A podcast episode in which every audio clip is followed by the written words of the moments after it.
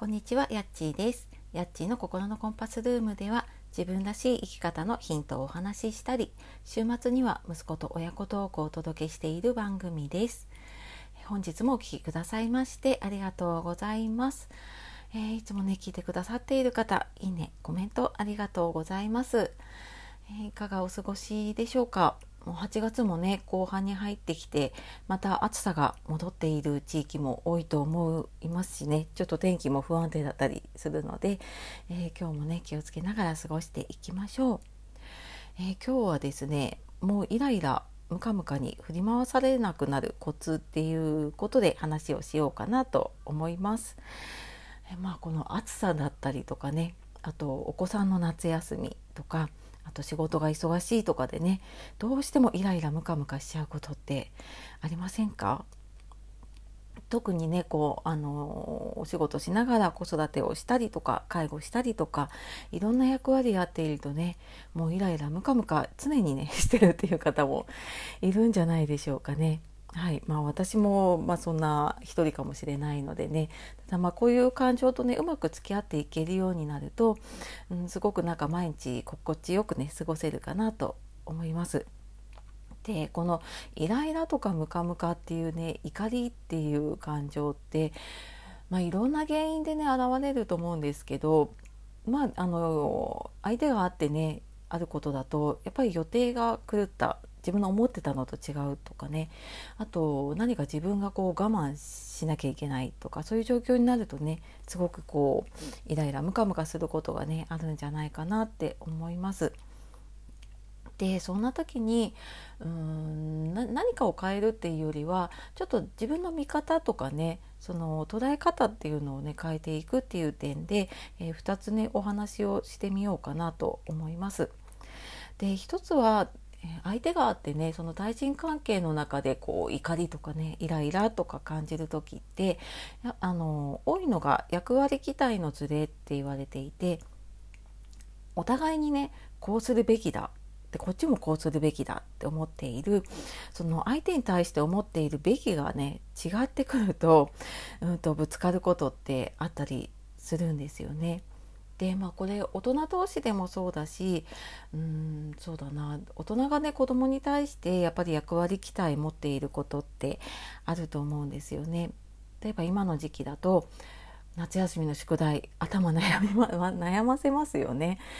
もう8月も終わりなのに宿題終わってないってもっと早く終わらすべきなのにでもっと早くやればいいのになんでやらないのってそう思うんだけれどもそこでやっぱりあのズレがあるっていうことを分からずに相手を変えようとしてね自分のべきこうするべきだに合わせようとしちゃうともうなんかそこにやっぱりね怒りが出てきてしまうので。まあそんな時はねあの、まあのんびり宿題をやらずにいる子供をあそっかあのやらなくていいと思ってるんだねってちょっと一旦相手を受け入れてみるっていうのかな。うんと、自分の正しさ自分はねあのもっと早くあの終わらせておいた方がいいよねって思うんだけれどもその正しさを一旦手放して相手の事情を知ろうとする。であのかといって相手を変えようとするわけじゃなくてね、うん、そう思ってるんだってでどうしようと思ってるのっていうふうにやっていくと、えー、相手を変えずにねそのズレっていうのをちょっと一旦受け入れられるのでもうなんでこういうふうにしないの？とかなんで早くやらないの？って見ていてねイライラすることが少し減るんじゃないかなと思います。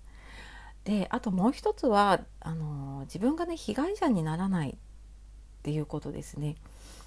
どうしてもこう怒りイライラムカムカしてる時って自分が我慢させられているっていうふうにあの相手に振り回されているって感じてイライラムカムカしてしまうことっていうのがあるのでどうしてもなんか相手に対してね、うん、例えば何か私多いのは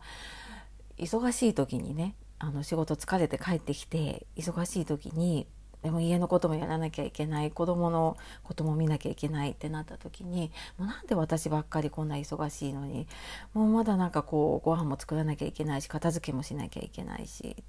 っていう風に、ね、なるんだけれどもでも本当はあの自分がどうしたらいいのかなっていうのって相手にはわからないんですよね。なんだけどその相手のペースにね合わせてしまっているからそこに自分がもうなんで私ばっかりこんなに忙しくてっていうふうに思っちゃうんだけど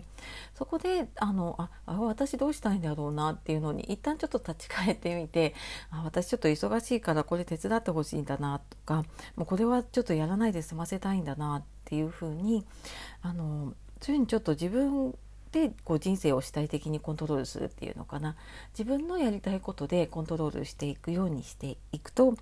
自分が被害者になっているっていう感覚がなくなっていくのでであ自分がこうしあのこういうふうにやりたいっていうことを伝えていったりとかね。自分であ本当はこうしたいんだって思っていることをちょっと認識するだけでね、うん、あの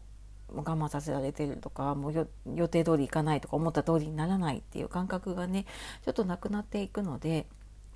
なんかそんな風にちょっと被害者にならないっていうのをね意識してみて、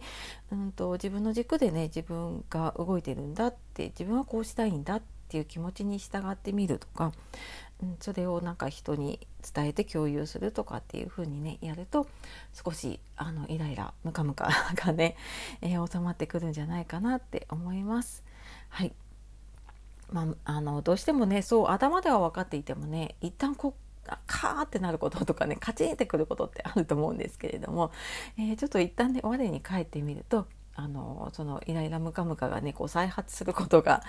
なくなるかなと思います。またあの詳しくはねメルマガの方でも書いているのでそちらの方も是非覗いてみてください。